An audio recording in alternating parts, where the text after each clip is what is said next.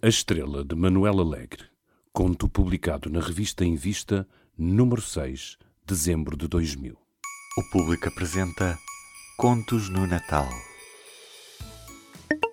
Este podcast tem o apoio do Lidl, onde era uma vez um bacalhau e já agora um bife de avestruz, vieiras do Pacífico, parmigiano 30 meses de cura, rissóis de camarão com trufas, massa. Todos os anos, pelo Natal, eu ia a Belém. A viagem começava em dezembro, no princípio das férias. Primeiro pela colheita do musgo, nos recantos mais úmidos do jardim. Cortava-se como um bolo. Era bom sentir as grandes fatias despegarem-se da areia dos muros ou dos troncos das árvores velhas, principalmente da ameixeira. Enchia-se a canastra devagar, enquanto a avó ia montando o que se chamaria hoje as estruturas, ou mesmo infraestruturas, junto da parede da sala de jantar que dava para o jardim. Eram caixotes, caixas de chapéus e de sapatos viradas do avesso, tábuas que pouco a pouco ela ia cobrindo de musgo, ao mesmo tempo que fazia carreiros e caminhos com areia e areão. Mais tarde, os rios e os lagos, com bocados de espelhos antigos, de vidros ou mesmo de travessas cheias de água, até que todos os caixotes, caixas e tábuas desapareciam. Ficavam montanhas, planícies, rios, lagos. Era uma nova criação do mundo.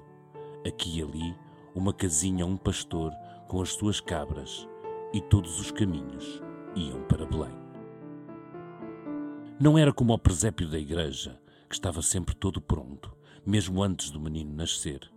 A cabana, a vaca, o burro, os três reis do Oriente, Maria, José, Jesus deitado nas palhinhas. Via-se logo que era a fingir. Não o da avó, que era mais do que um presépio, era uma peregrinação, uma jornada mágica, ou se quiserem, um milagre. Nós estávamos ali e não estávamos ali. De repente era a Judeia.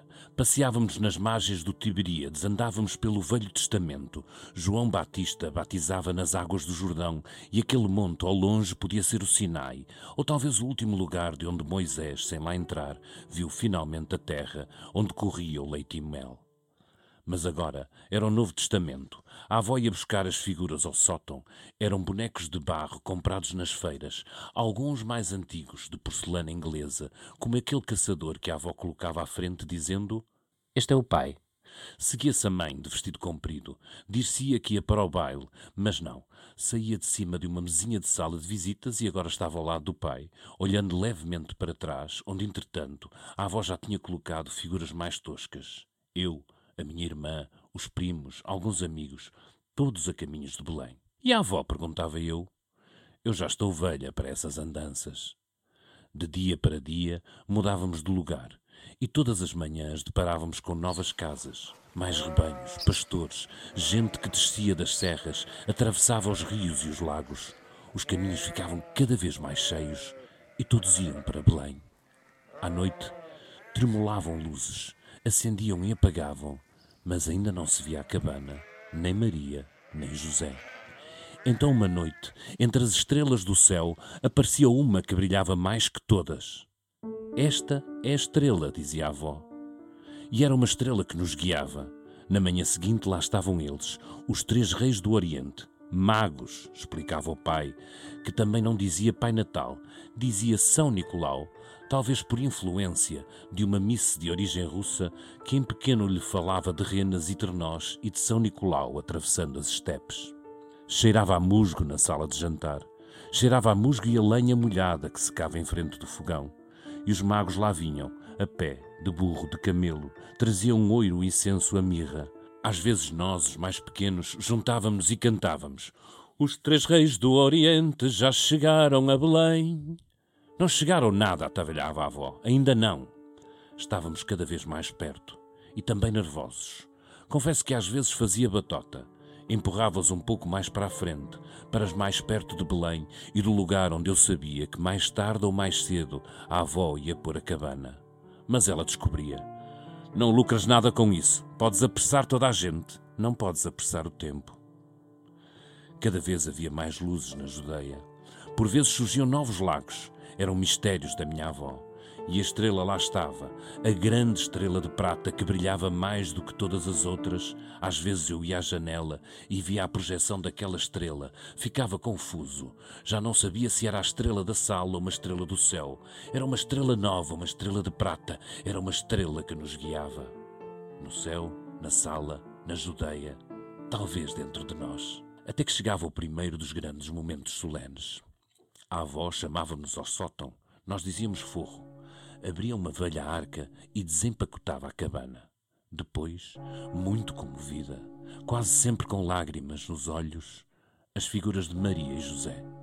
Não há nada tão antigo nesta casa, já eram dos avós dos meus avós. Impressionava-me sobretudo o manto muito azul de Maria e o rosto magro, quase assustado de José. A avó limpava-os com muito cuidado e mandava-nos sair. Nunca nos deixou ver o resto. À noite, quando regressávamos da missa do galo, a que a avó não ia, chegávamos a casa e finalmente estávamos em Belém. A estrela brilhava intensamente sobre a carbana. Maria e José debruçavam sobre o berço, onde Jesus, todo rosado, deitado nas palhinhas, agitava os braços e as pernas, envolvido pelo bafo quente dos animais, enquanto os três reis do Oriente, agora sim, chegavam a Belém para depositar aos pés do menino o oiro, o incenso, a mirra.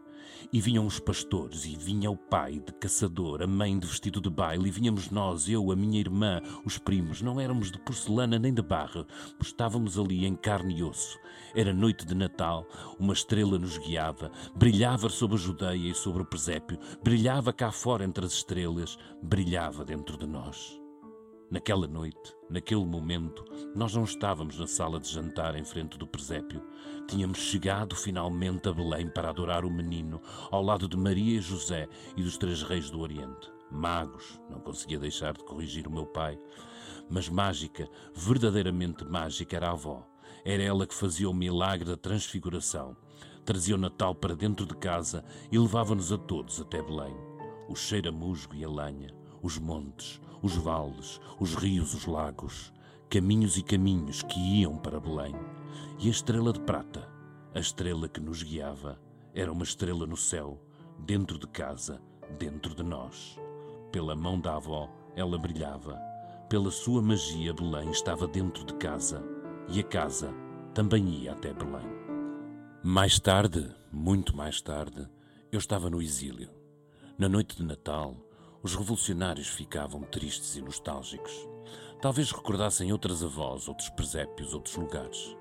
Reuniam-se em casa deste ou daquele. Improvisava-se uma árvore de Natal. Trocavam-se presentes. Mas ninguém, nem mesmo os mais duros, os que faziam gala em dizer que o Natal para eles não significava nada, nem mesmo esses conseguiam disfarçar uma sombra no olhar. Saudade, dir-se-á, mas talvez fosse mais que saudade e solidão, e o pior de todos os exílios, que é o de se sentir estrangeiro no mundo.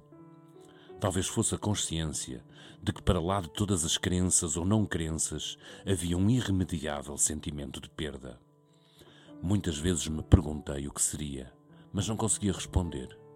Sentia o mesmo aperto, o mesmo buraco por dentro, o mesmo sentimento de algo para sempre perdido. Uma noite de Natal em Paris, eu estava sozinho. Comprei uma garrafa de vinho do Porto, mas não fui capaz de bebê-la assim, completamente só, num quarto de criada de um sexto andar, numa velha rua do Quartier Latin. Peguei na garrafa e fui até ao Zala. Procurei o bistrô onde costumava comer uma omelete de fiambre. Felizmente estava aberto. Pedi a omelete e abri a garrafa.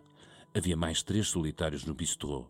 Um velho de grandes barbas, um tipo com cara de eslavo, um africano. Convidei-os para partilharem comigo a garrafa de Porto, que não resistiu muito tempo. Encomendamos outras bebidas.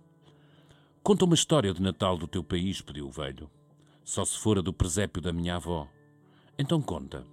Eu contei. Era já muito tarde e o patrão disse-nos que queria fechar. Chegados à rua, o africano apontou o céu e disse-me: Olha. E eu vi. Uma estrela que brilhava mais do que as outras estrelas. Era uma estrela de prata, a estrela da avó. Brilhava no céu, brilhava outra vez dentro de mim. Quase posso jurar que brilhava dentro dos outros três. Então eu perguntei ao africano como se chamava e ele respondeu: Baltazar. Perguntei ao velho e ele disse: Melchior. E sem que sequer eu lhe perguntasse, o eslavo disse: O meu nome é Gaspar. Era a noite de Natal e talvez ainda por magia da avó, eu estava na rua, em Les Halles, com os três reis do Oriente, magos, diria o meu pai. E agora? perguntei a Baltazar. Agora, respondeu o africano apontando a estrela. Agora vamos para Belém. O público fica no ouvido.